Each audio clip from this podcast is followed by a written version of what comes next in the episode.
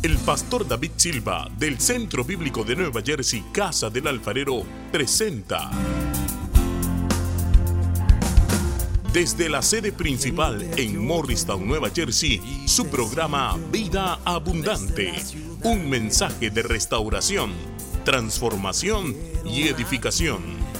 Y ahora con nosotros nuestro pastor David Silva. Y al tuviste compasión, porque dispersas estaban. Mateo capítulo 7, versículo 3. Comienza allí Jesús o comienza nuestra lectura con una pregunta de Jesús. ¿Y por qué miras la paja que está en el ojo de tu hermano y no echas de ver la viga que está en tu propio ojo? ¿O cómo dirás a tu hermano, déjame sacar la paja de tu ojo y he aquí la viga en el ojo tuyo? Hipócrita, saca primero la viga de tu propio ojo y entonces verás bien, entonces verás bien para sacar la paja del ojo de tu hermano. Mi tema en el día de hoy en Corazón Libre, triunfa sobre tu viga. Entonces lo primero que quiero hacer es definir la viga. La viga es una acumulación de asuntos no resueltos en el corazón, que están compuestos por emociones, sentimientos, motivaciones o razones por las cuales hacemos ciertas cosas, eh, sentimientos. Y todas esas cosas están fuera de nuestro control, están descontroladas.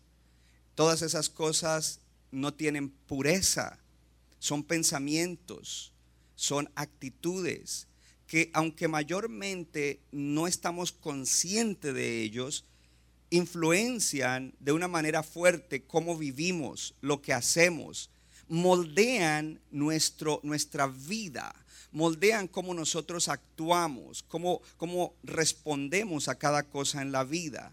Y esa es una versión del yo falso que está escondida dentro de nosotros. Porque aunque la viga es más grande que la paja, al ojo personal de uno, la viga se esconde y se hace invisible y es difícil detectar la viga. Es difícil detectar la viga, pero si tú oyes hoy la palabra, el Señor abrirá tus ojos y te dejará ver tu propia viga. Y cuando tú veas tu propia viga, tú vendrás delante de Él y echarás tus cargas y, abrirás en fe, en fe, en fe tu corazón para que Él te sane, para que Él te liberte, para que Él, Él haga la obra que solo Él puede hacer. El psicólogo no lo puede hacer el terapista no lo puede hacer, el trabajador social no lo puede hacer, el pastor, el, el líder consejero no lo puede hacer, pero Dios lo quiere hacer y Él puede hacerlo. Él quiere y Él puede. Él puede y Él quiere hacerlo en tu vida. Esa es la viga. Una pregunta. ¿Qué concepto tienen las personas con las que tú trabajas o estudias? Si ha sucedido algo en tu escuela, en tu salón de clases, en el sitio donde trabajas o con tus empleados, si tienes un negocio, ¿cómo le has respondido a esas cosas y qué opinión tienen a raíz de eso ellos de ti? Pastor, a mí qué me importa lo que opinen de mí. Bueno, de verdad no nos tiene que importar lo que opinen, pero la, la cuestión es que cuando lo que ellos ven es la realidad de nosotros, y su opinión está basada en la realidad de cómo nosotros vivimos y manejamos cosas, y no tanto cosas, porque el asunto es que los asuntos del corazón y del alma, lo que afecta principalmente son las relaciones, relationships. Afecta nuestra relación con Dios, afecta nuestra relación con uno mismo, cómo uno se ve y afecta la relación con los demás. Afecta a nivel horizontal, interno y vertical. Y cuando uno no ha mirado la viga y no ha, no ha procurado entonces llegar a ese punto de libertad en esa área donde tiene viga, pues uno desarrolla un estilo de vida que para uno es normal.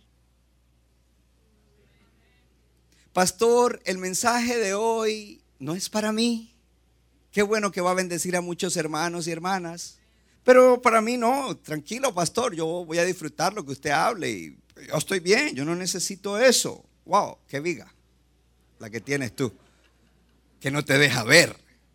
Porque todos tenemos issues. Entonces, la ilustración que quiero ver es la ilustración de un episodio en el cual Jesús es llamado por un dignatario del pueblo de Israel que se llamaba Jairo. Su hija estaba gravemente enferma, agonizando. Y él, aunque es un dignatario, se humilla, se postra delante, sale a buscar al Señor Jesús que venía caminando y multitudes lo seguían. Señor, ayúdame, mi hija está gravemente enferma. Y el Señor dice, vamos para donde está tu hija, vamos a tu casa. Y camino hacia allá, la multitud lo apretaba, aparece una mujer, una mujer que tenía un flujo de sangre. ¿Sabe qué es interesante? Que en inglés dice un issue de sangre. Es coincidencia, esa mujer tenía un issue, había un sangrado en alguna parte de su cuerpo, no, no dice dónde, que ella tenía por 12 años y que la había afectado mentalmente, emocionalmente, relacionalmente, socialmente, económicamente. Pero ella se decía para sí misma, si tan solo yo puedo tocar el borde de su manto, sé que seré sana. Entonces, ojo, porque para que ella, para que ella eh, llegara a este punto, eh, eh, había algo, ella había reconocido que tenía un issue que le estaba afectando toda su vida. Y ella le dijo, bueno, ya yo, yo ya me gasté todo en médicos, traté esto, traté lo otro, nada pasa, pues me quedo así. No, no, no, no. Ella de alguna manera dijo, esto no es normal para mi vida, esto está entorpeciendo mi vida, esto no me está dejando vivir en libertad, esto no me deja glorificar a Dios, así es de que yo voy a hacer algo. Y dice que había una multitud que la apretaba. Es decir, que para ella llegar a tocar el manto, ella ni siquiera iba a decirle, Señor, ora por mí o ministrame o sáname, sino que ella solamente quería ir y tocar el manto y había una, un gentío y ella estaba empujando, empujando. Es decir, que había una procura intensa para ser sana. Había una procura intensa para ser libre. Había una procura intensa. Oh, yo no sé si alguien está captando el mensaje. Porque si tú de verdad quieres ser libre en el corazón, sano en tu alma, para gloria de Dios y para prosperar, más vale que estés como esa mujer, empujando, empujando, porque tú tendrás todo en contra para que no llegues al momento de un encuentro con el Señor para ser sano y para ser libre. Oh, no es fácil, hermano. Te lo voy a decir de nuevo, no es fácil. No es un paseo en el parque, no es un barbecue en el park. Es duro, es fuerte. Tienes que, tienes que determinarte, tienes que luchar, tienes que presionar, tienes que empujar contra todo lo que se opone para que tú seas libre en el corazón. Hay muchas fuerzas en contra de ti para que no seas libre. Hay muchas fuerzas en contra de ti para que no seas sano en el alma. El enemigo está interesado en que tú no llegues a ese encuentro y toques el manto del Señor para que te quedes como estás y para seguir robando, matando y destruyendo en tu vida.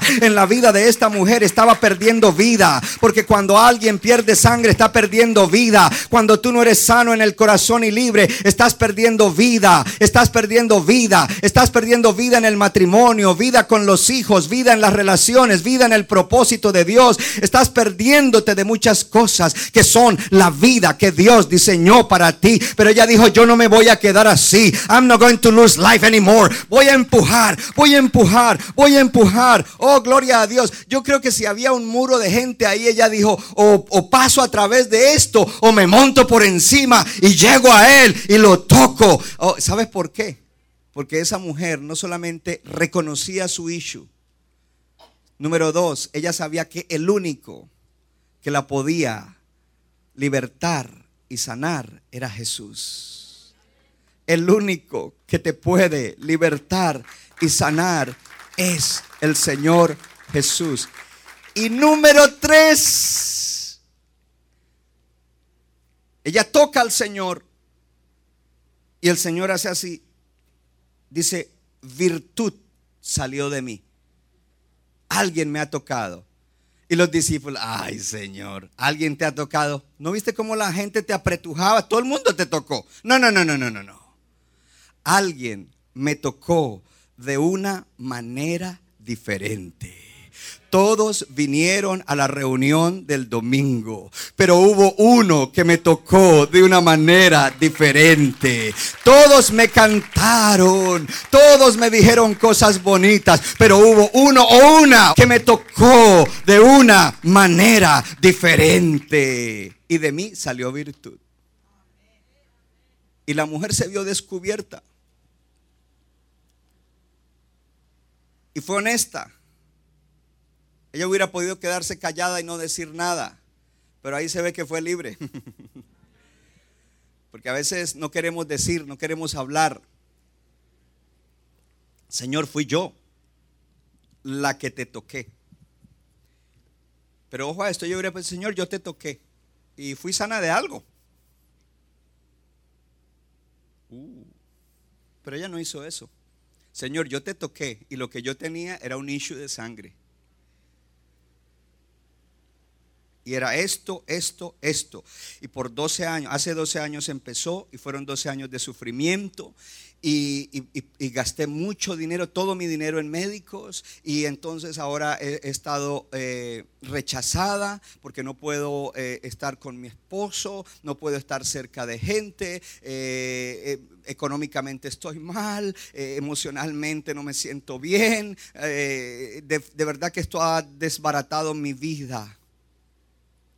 Ella le dijo todo. ¿Sabes que esto es importante? Porque cuando uno quiere ser libre en el corazón, más vale que uno lo hable. Si tú te lo yo yo lo pienso y yo lo oro allá con el Señor, el Señor dice, "No, no, no, no. Yo te he dado a alguien o búscate a alguien que sea maduro en el Señor y sabio y dile lo que es." Porque hasta que uno no saca eso con palabras, uno no es sano. ¿Y sabe lo que le dijo Jesús? Mujer, tu fe te ha sanado. Ese era el tercer punto de, del inicio, ¿no? de, la, de la preintroducción. No, preintroducción. Tu fe te ha sanado. ¿Qué se necesita además de reconocer nuestros issues, de encontrar la viga, de verla. Se necesita determinación, decir, yo voy por todo, yo voy a hacer lo que sea, voy a ir a los servicios, voy a orar, voy a buscar ese guarda espiritual maduro y si no lo encuentro, pues voy donde el apóstol. Mira, hay gente que insiste, no, yo solamente quiero con así sea virtual, pero yo quiero que insista, no, no, le, estoy incitando a que insista, porque a veces el tiempo no me alcanza, pero, pero aquí también hay gente calificada a quien nosotros le decimos, mira, hazlo con fulano, y si yo te lo digo que lo hagas con él, ahora si yo no te lo he dicho, pregúntame. Porque no todo el mundo puede aconsejar bien, aunque sea líder. Entonces el tercero es la fe. La fe. Tú tienes que creer que Dios sí sana y liberta el corazón. Tú tienes que creer que Dios te quiere y te va a libertar el corazón y va a sanar tu alma. Él va a libertar tu corazón y va a sanar tu alma. Tú tienes que decir, estoy determinado y no voy a dejar de empujar, de presionar, de abrirme camino hasta que reciba mi libertad y mi sanidad. Hasta que salga de esto y ya vaya a otro nivel. Yo no voy a seguir perdiendo vida yo voy a seguir adelante, yo sé que el Señor puede. Porque ¿sabe cuál era la actitud de esta mujer? Esta mujer, se lo voy a parafrasear de otra manera, decía, yo sé que el Señor puede y yo sé que lo va a hacer. Yo sé que Jesús puede y yo sé que lo va a hacer. I know He can do it and I know He will do it. ¿Sabe cómo se llama eso? Expectativa. Oh, si no viniste con expectativa esta mañana, yo quiero decir que Dios ya te está sorprendiendo, que quizás ya está obrando en tu corazón a través del Espíritu Santo, que Él está haciendo algo porque Él quiere libertar tu alma. Gloria a Dios. Ahora, ¿por qué creyentes no entran en dimensiones nuevas de libertad? Entonces aquí voy a, dar algunos testimonios. Hace como un mes y medio eh, un hermano que estuvo con nosotros por más de 15 años, quizás 15 años, determinó irse. Eh, nada, dijo, nada me ha ofendido en el ministerio, nada me ha ofendido en la iglesia, yo solamente me quiero ir. Y no voy a entrar en los detalles, pero esta persona pues eh, se, se, unió eh, con otra persona que no tenía el mismo deseo de vivir el cristianismo. Ojo a esto. Esta persona se ha unido con alguien que no tiene el mismo deseo de vivir la clase de vida cristiana que él aprendió aquí. Sino que esta persona quiere vivir una vida de, no vamos tanto a la iglesia. Un domingo sí, un domingo no. Un domingo playa, un domingo iglesia, un domingo parque, un domingo iglesia, un domingo parque y un domingo playa. ¿Qué tal si fallamos dos y vamos al tercero? Y tú estás sirviendo mucho en la iglesia. Yo no aprendí así y esta persona se dejó llevar. Entonces esta persona decidió irse. Eh, cuando yo me enteré de que eh, se, se quería ir, era que ya se había ido. Y le hablé y hablé con las dos personas, pero no hubo manera de que se quedaran. Ya estaba muy determinado eso. Sin embargo, eh, alguien les dijo, y, entonces se fue, pero se fue sin decir nada, no, porque quedamos en que parece. O sea, después de la conversación, yo, le, yo les dediqué como una hora y media. Después de esa conversación, yo quedé con una convicción. Dije, no, estos no se van, aquí se van a afirmar y van a, vivir una vida excelente y lo que sea. Es más, fui flexible. Entonces le dije, está bien, tú no sirvas, pero por lo menos congréguense, hagan esto, esto es por el bien de sus vidas, etc. Sin embargo, se fueron y ya idos, entonces alguien les dijo, alguien en autoridad les dijo, eh, hablen con el apóstol. Entonces esta persona me llama y me dice, apóstol, ya sabía que se habían ido y tenía el dolor.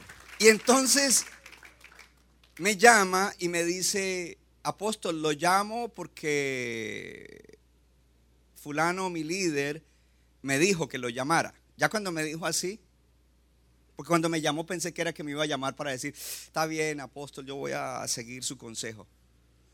Pero cuando me dijo, fulano me dijo que lo llamara, ya, no ni siquiera me está llamando porque él tiene convicción de que me tiene que llamar. ¿Por qué le dijo a esta persona que, me llamara? Le dijo, tienes que llamarlo primero porque uno no se va de un lugar Número dos, porque el apóstol y la iglesia han hecho mucho por ti y por los tuyos. Y es verdad.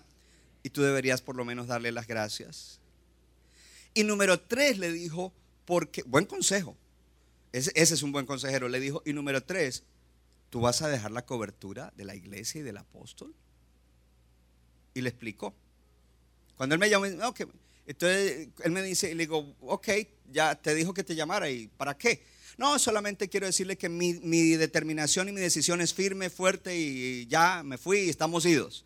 Entonces yo le dije, mira, fulano, eh, es triste que después de tantos años tú no vivas principios elementales como el principio del el agradecimiento, fidelidad, lealtad, agradecimiento le dije, y, le dije, y las decisiones tienen, entonces ahí le, hablé de eso, le dije, y, las decisiones tienen consecuencias. Toda decisión tiene consecuencias. Le dije, eh, tú estás también tirando la cobertura después de todo lo que se hizo, para ti eso no es importante.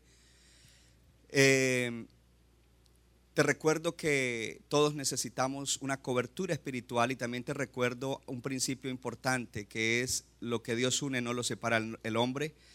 Tú no te uniste a mí por tu voluntad, yo no me uní a ti por mi voluntad. Dios nos unió y lo que Dios une no lo separa al hombre, tú lo estás separando. Así es de que no tengo nada más que decirte. ¿Está bien? ¿Te fuiste? Dale saludos a fulana and that's it. Ahí terminó la conversación. Pero para mí esto enciende una alarma. Una persona que es un creyente de más de 20 años y que estuvo con nosotros 15 o 16 años, con toda la palabra que se da aquí, el pueblo de Israel no escuchaba. Porque si, si tú tienes, si tú de repente entras en un círculo o en una amistad o en una relación donde hay una influencia contraria, tú tienes que tener convicción de lo que has aprendido y de los principios elementales. O sea, yo le digo a la gente, le dije en esta semana a otra persona, le dije, no vayamos a la Biblia, no hablemos de Dios. O sea, este es otro caso. Digo, ¿te vas a ir sin despedirte? ¿Te ibas a ir sin despedirte? ¿Te ibas a ir sin dar las gracias? No ven la viga. Están mirando la paja del pastor y de los hermanos con los que se ofendieron, pero no están viendo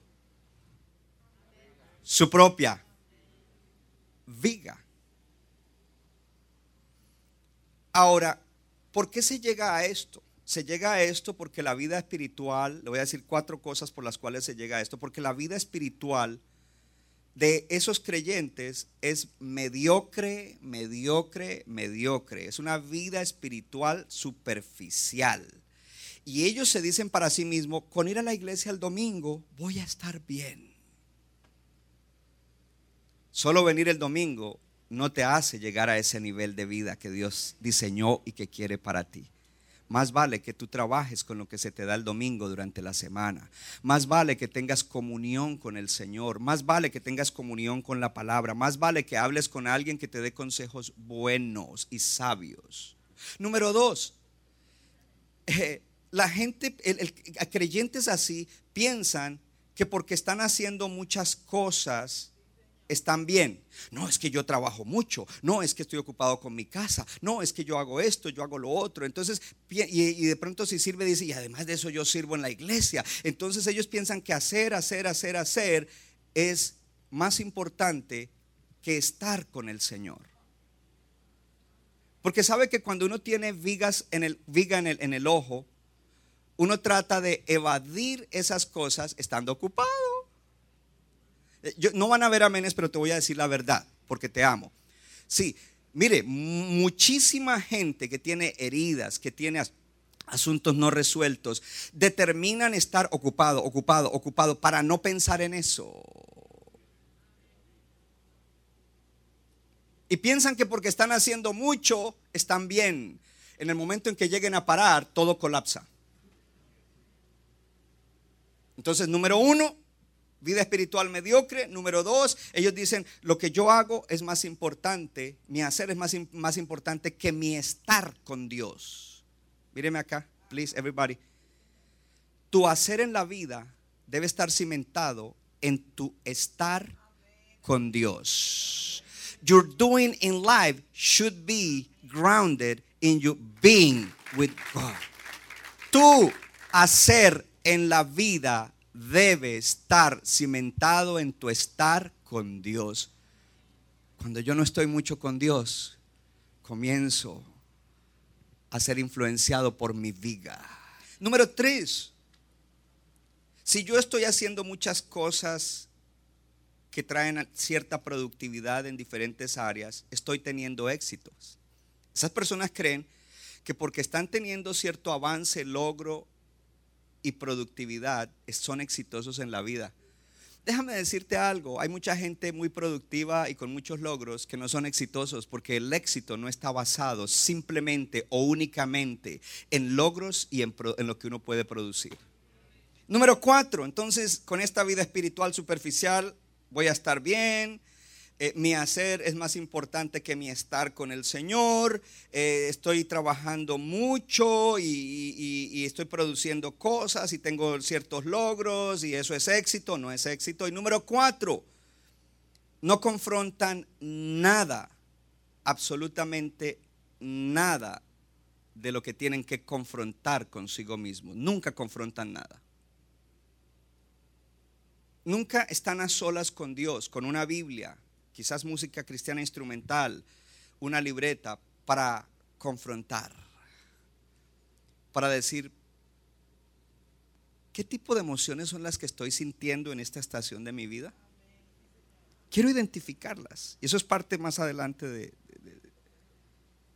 oh, me siento triste, oh, siento dolor, oh, siento amargura, oh, todavía hay rencor hacia esta persona.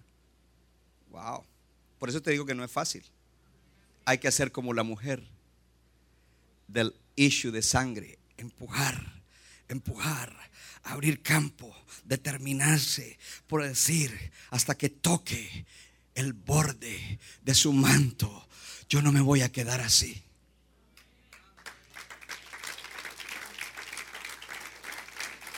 Ahora, hay consecuencias cuando no le ponemos atención a la viga. Porque la viga robará lo mejor de ti. Cuando tú dejas esa viga ahí, ella robará lo mejor de ti sin que tú te des cuenta.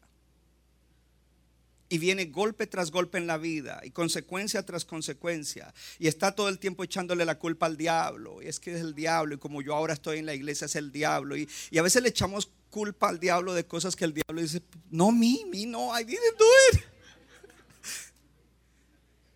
Y es cierto. Ahora, el diablo se aprovecha. Y dice, tú produjiste eso, tú decidiste eso, tú hiciste eso. En, mi país, en su país, hermana, dirían, me dio papaya. O sea, oportunidad, pues entonces ahora yo voy a aprovechar esa oportunidad para robar, matar y destruir, porque él hace bien su trabajo y él es persistente en hacerlo. Si tú no le pones cuidado y no enfrentas tu viga eso va a limitar tu capacidad de amar a Dios y amar a los demás. Es más, va a limitar tu capacidad de amar a Dios, de amarte tú mismo bien, porque dice, ámate a ti mismo así como amas. Ama a los demás, ama a tu prójimo como te amas a ti mismo. Son tres, no, es, no son dos. Es amar a Dios, amarme bien para amar a los demás. Ya conmigo, amarme bien. Entonces, amarme bien, ojo, porque hay dos extremos. amarme puede ser creerme la última Coca-Cola del desierto. Sin mí no la hacen. Eso no es amarse bien. Eso se llama egoísmo, egocentrismo, narcisismo. Ah, no, no. Eso es una viga huge, gigante. Eso no es amarse bien. El otro extremo es gente que dice, no, yo no soy nadie, yo soy un gusano, pero eres salvo, eres un hijo de Dios. A mí nadie me quiere, pero tú eres amado de Dios, Dios te ama. Yo no valgo nada, pero si Cristo pagó con la sangre que es más preciosa que todos los tesoros de la tierra. Yo nunca voy a lograr hacer nada en la vida porque no, pero si tienes al Espíritu Santo y todo lo puedes en Cristo que te fortalece. Pero el balance está en amarme bien, en saber soy un hijo amado de Dios. I am a beloved son of God. Soy un amado hijo de Dios. Soy amado y soy hijo, hijo del creador, hijo del dueño del universo, hijo del rey redentor. Soy hijo de él, gloria a Dios y amado, él me ama, él me ama. Él me ama. Oh, yo quiero que ahí donde estás diga, Él me ama, mi Dios me ama. Dilo con fuerza. Número dos, Él me ama tanto que Él me ha dado un valor extraordinario y por eso pagó con la sangre de su Hijo Jesucristo. Valgo la sangre de Cristo. Uh, tú no vales lo que tienes debajo del colchón o en la cuenta, gloria a Dios. Sí, el que no tiene eso se lo pone debajo del colchón. Tú vales la sangre de Cristo. Y tercero, en ti hay un potencial para hacer cosas grandes y extraordinarias que tú ni te imaginas, ni las piensas, ni han bajado a tu corazón, ni al corazón de los que están alrededor, porque quizás los que están alrededor te han hablado negativo. Ah, tú no, no vas a lograr nada. Ah, y ahora metido en la iglesia menos. No, ahora es cuando más, porque dentro de ti hay un potencial extraordinario y dentro de ti hay un potencial de capacidad que tú vas a llegar a hacer cosas como el clip que tú no pensaste ni soñaste. Tú vas a conquistar cosas que tú no pensabas conquistar. Tú vas a hacer cosas que nunca pensaste hacer. Tú vas a lograr cosas que tú nunca dijiste, yo haría eso, porque si lo hubieras pensado o si Dios te lo hubiera dicho, tú hubieras dicho, no, yo no. Y como Dios te lo escondió y simplemente trabajó contigo, Él de repente te puso a, la puerta de esa oportunidad. Y voy a tomar del pastor eh, Humberto. Entonces estabas enfrente del mar de la oportunidad que Dios te daba. y como estabas saludable, en tu corazón. Aquí, gloria a Dios, todos nos ayudamos. Los predicadores, eh, enfrente del mar de las posibilidades, gloria a Dios, y determinado tomaste tu vara, esa que hace dos semanas echaste, es tu vida personal, y con tu vida personal abriste el mar de las posibilidades. No le mande eso al pastor Humberto, gloria a Dios, aleluya. Oh, gloria a Dios, yo me emociono, eso a mí me ministra para terminar de sacar mi viga. ¿Cuánto le dan gloria a Dios? No ignores tu sombra. Porque ella robará lo mejor de quien tú eres. Ella va a limitar tu capacidad de amar. Y tu viga, ojo a esto, tu viga no solamente te tiene ciego acerca de ti mismo, tu viga te hace ciego a los demás. El que tiene viga no ve a los demás correctamente. Lee mal la gente. Y a los que le queremos hacer el bien nos ve mal. Y por eso entonces corre a círculos que se llaman enablers, que le pasa la mano y, y- y- le, le apoya en su disfunción, le apoya en su manipulación, le apoya en su amargura, le apoya en mirar mal a los demás. Sí, pobrecito de ti, es que el pastor no te saludó. En vez de decirle, hey, brother, ya levántate, tantos años en la iglesia y todavía con esa niñería. Ese es un buen amigo y ese es un buen guarda. Entonces nos hace ciego a los demás. Y ojo, porque entonces ve mal a los que realmente le pueden ayudar y ve bien a los que tienen el mismo espíritu que él. Ve mal, el que tiene la viga no ve bien, a sí mismo se ve mal, no ve su real condición para mejorar, pero también sucede que no ve bien a los demás y no ve bien a los que el bien le quieren hacer, a los que lo quieren corregir con amor y, y impulsar, y ve bien a los que tienen su mismo espíritu y por eso se une a ellos y saca a los demás. ¿Sabe cuánta gente me ha votado a mí? Uf, duele. Yo no te voy a forzar a que no hagas X o Y cosa, un ejemplo. Pero sí te lo voy a decir. Y te voy a seguir amando y voy a seguir igual contigo. Simplemente que no voy a compartir eso. Pero si tú no quieres que te lo diga, pues vamos ahora sí entonces para cerrar el mensaje. Cuatro cosas, cuatro cosas para poder triunfar sobre tu viga. La primera, identifica y toma control de tus issues y emociones. Issues son tendencias, cosas que eh, heridas, cosas que no están bien. Identifica y toma control de tus issues y emociones. Identifica. Y para identificar hay que poner atención. Hay que parar. Identifica y toma control de tus issues y emociones. Es el primero.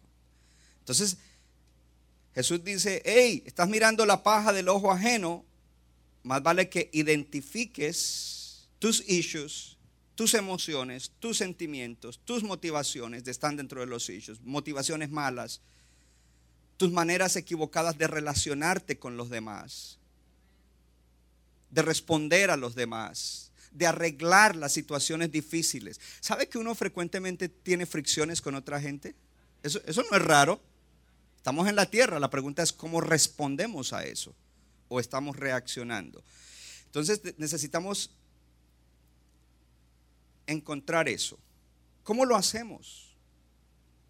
Deberíamos por lo menos tres veces a la semana tener un alto.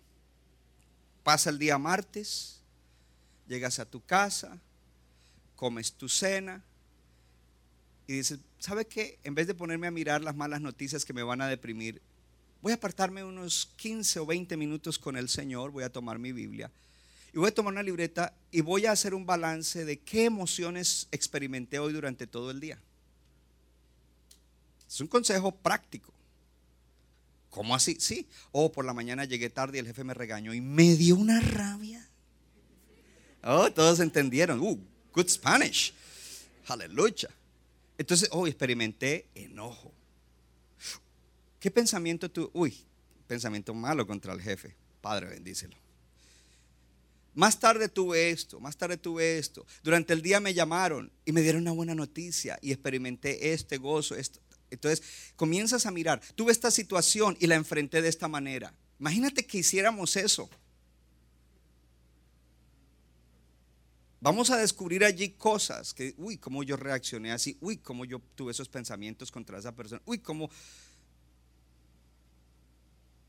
Entonces cuando haces una pausa y reflexionas, sobre cómo estás actuando, sobre las emociones que estás sintiendo, que has experimentado, eso va a fortalecer el que tú te concientices de cuál es tu viga, que descubras cuál es tu viga.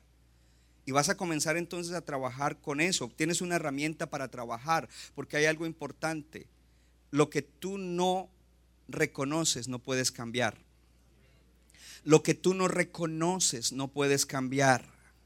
Lo que tú no reconoces no puedes cambiar. Yo solamente voy a cambiar lo que yo reconozco.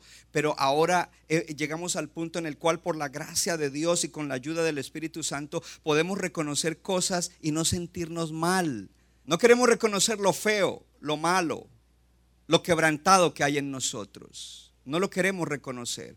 Muchas veces porque nos duele. En otras instancias, dependiendo de lo que sea, es porque el ego, el orgullo. Pero cuando llegamos a ese punto, ahí estamos siendo gente humilde. Nos humillamos delante de Dios. Yo reconozco esto.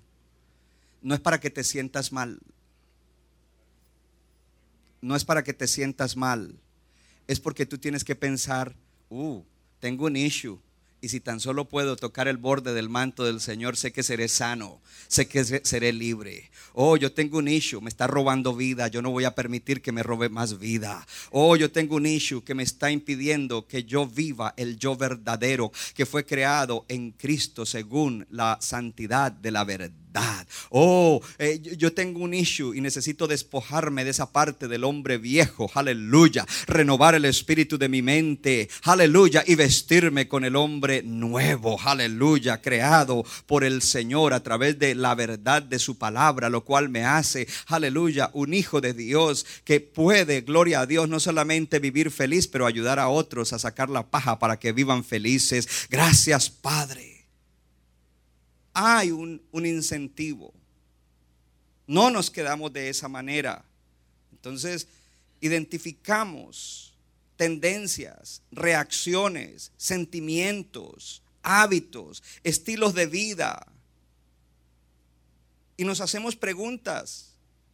¿Por qué me estoy enojando, airando o enfogonando cuando me encuentro con tal persona?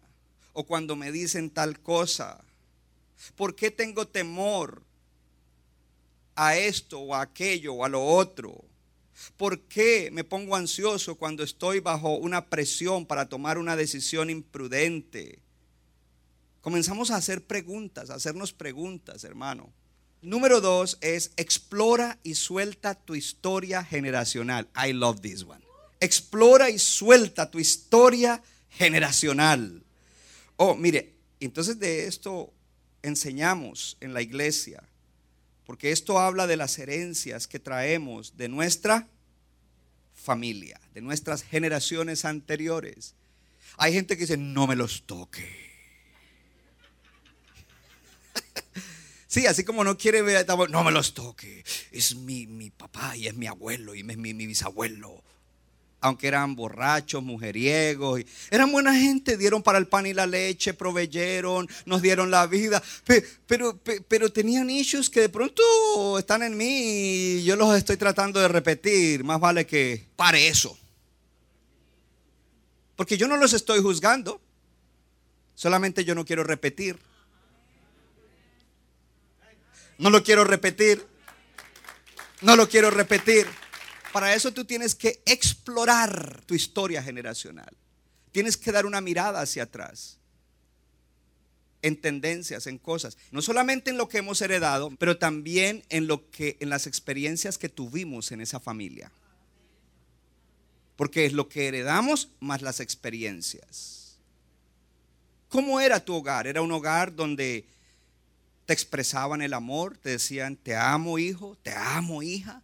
Un hogar donde cuando te corregían te decían, eso está mal, necesitas aprender a hacer bien. O te decían, tú eres un bueno para nada, eres un bruto. ¿Qué, qué tipo de experiencia hubo allí? No para juzgar, sino para saber qué efecto tuvo en mí. Porque quizás ellos no sabían mejor. Ellos no sabían lo que yo sé hoy en día pero no me voy a quedar con ese trauma, no me voy a quedar con lo que eso causó en mí, no voy a permitir que eso eh, incremente más mi vida. Entonces estoy explorando experiencias. Entonces aquí va un testimonio. Un varón se casa, él viene de un hogar, eh, esto es una historia real, viene de un hogar eh, en el cual las comunicaciones no eran buenas, un hogar donde cuando había un problema lo arreglaban con sarcasmo, es decir, que le tiraban indirectas, no había una conversación directa, mira hijo, esto, esto, esto. Un hogar donde hubo provisión, siempre hubo techo, comida, ropa, ah, sus padres trabajaban, le daban lo que, pero no hubo una conexión relacional y emocional en ese hogar, lo cual causó que él tuviera unas cuantas vigas muy fuertes y que durante años él estuviera viviendo unos patrones de vida que no eran buenos y que no le ayudaban a pesar de ser cristiano. Pero cuando él descubrió esto que hablamos en el día de hoy, él reflexionó antes de su boda y él dijo, él encontró y dijo, sí, así vivía este, mi tío, mi abuelo, esto, para aquí, para allá. Y él dijo, yo no quiero eso para mi hogar. Yo no quiero eso para mi matrimonio y yo no quiero eso para los hijos que voy a tener y si Dios me da nietos tampoco lo quiero para ellos. Y el día antes de su boda, él hizo un, un, un, pacto con Dios y le dijo, Señor, yo te voy a servir, pero hoy renuncio a todos estos patrones y a todas las situaciones que me causó esto. Hoy me determino, ya perdoné a los que me hicieron daño. Ya, Señor, dejé libre, no me deben nada. Señor, y yo no quiero repetir este tipo de estilos de vida, así, así, así, así, así. Hoy tuve una experiencia y un encuentro con el Señor, porque Él estaba diciendo, si tan solo yo puedo tocar el borde de su manto, sé que seré libre sé que seré sano. ¿Y saben lo que pasó? Él se casó y su hogar ha sido diferente. Y muchos años después tiene un hogar extraordinario y tiene un ministerio que ayuda a mucha gente a que pueda tener victoria sobre su vida. Entonces en esto del impacto familiar es importante. El impacto que la familia ha tenido, que las generaciones. Porque ojo que no es solamente exploro allá, pero al mismo tiempo miro, si sigo así, ¿qué viene para adelante? ¿Qué viene para las generaciones? Van a repetir lo mismo, porque van a estar en un hogar donde yo voy a actuar de la misma manera, donde yo no les voy a ayudar a crecer en los hechos que ellos hereden. No los voy a, y, fuera de eso voy a promover quizás un ambiente o, o una dinámica de familia que no va a ser la más favorable. Extremos, la alcahuetería no, es que si yo no lo dejo hacer esto y aquello, aquello, se va a enojar conmigo y hasta de pronto no vuelve a la iglesia. So be it. O quizás muy riguroso y muy eh, impositivo. Tiene que haber un balance para ayudar a nuestros hijos y a nuestras generaciones. En esta iglesia nos interesan las generaciones. Nos interesan los niños, los preadolescentes, los adolescentes, los jóvenes adultos. We care about them y queremos ganar más familias con más niños y queremos ganar más adolescentes y más jóvenes adultos y queremos que nuestras generaciones sean mejor que nosotros, más saludables, más libres, más prósperos en el alma y que hagan, pero para la gloria de Dios, que con esa bendición lleven el Evangelio a donde quiera que Dios los ponga. Lleven el Evangelio como profesionales, como técnicos, como hombres de negocios, como padres, como, como lo que vayan a hacer, que sean influyentes en la tierra.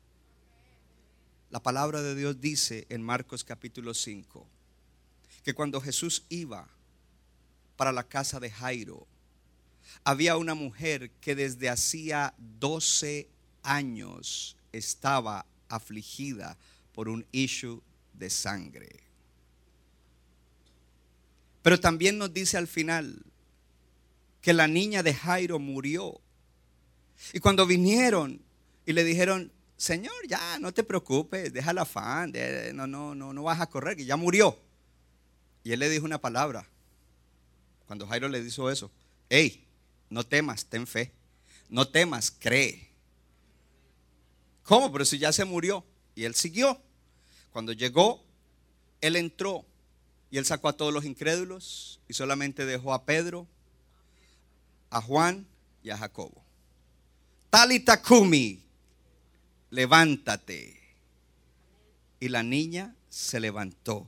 Y dice esto, y la niña se levantó porque tenía 12 años. En el año que la generación anterior, la mujer se enfermó, nació esta generación. Esta generación venía enferma, echando su vida porque era disfuncional, porque estaba mal, porque tenía un issue. Esta generación estaba enferma, la generación del adulto, pero la generación de la niña, por el ambiente donde se nace, había muerto. Entonces ahí hay una enseñanza y es que el Señor quiere sanar la generación anterior y quiere resucitar la generación que viene delante de nosotros. Gloria a Dios. Oh, aleluya. Oh, yo no sé si alguien lo toma. Oh, yo no sé si alguien dice eso es, porque esto nos debe animar.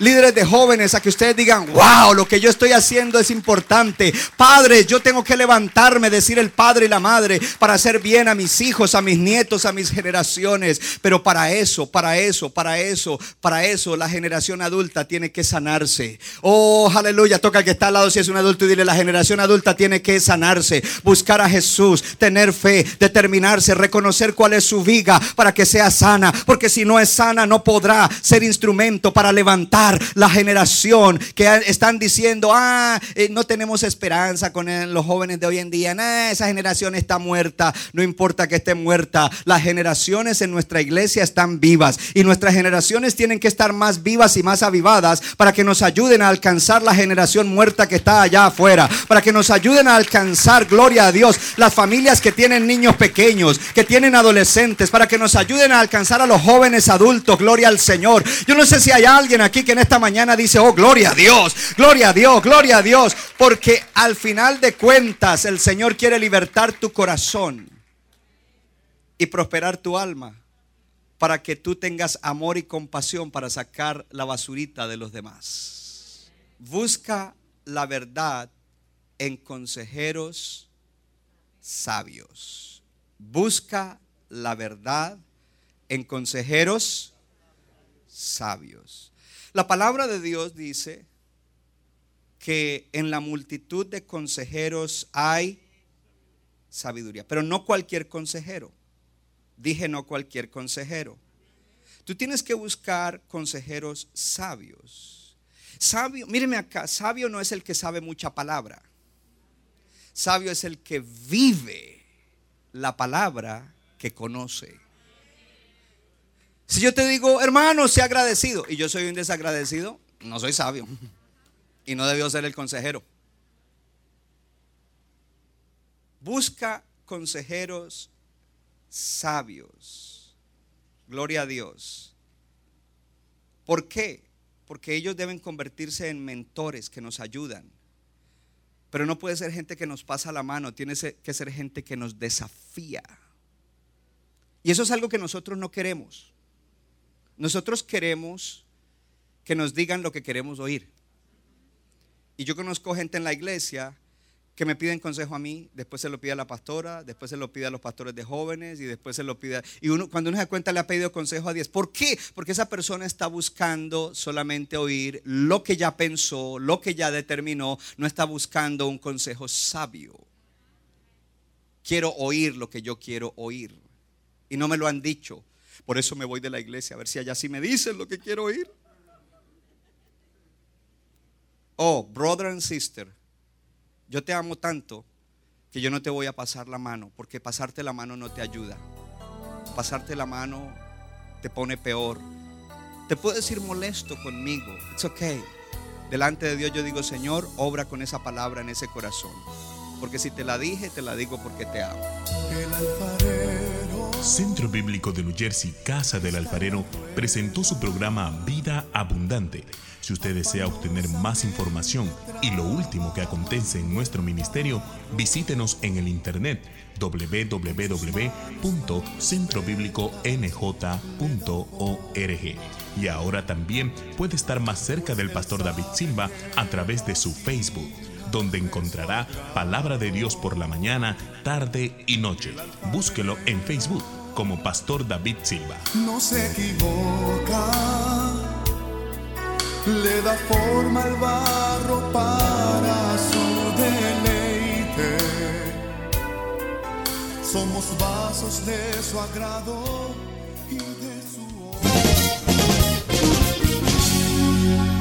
Nuestra iglesia está localizada en la 63 de la Abbott Avenue en Morristown, Nueva Jersey. Miércoles 7 y 30 de la noche, domingo 8 y 30 y 11 de la mañana.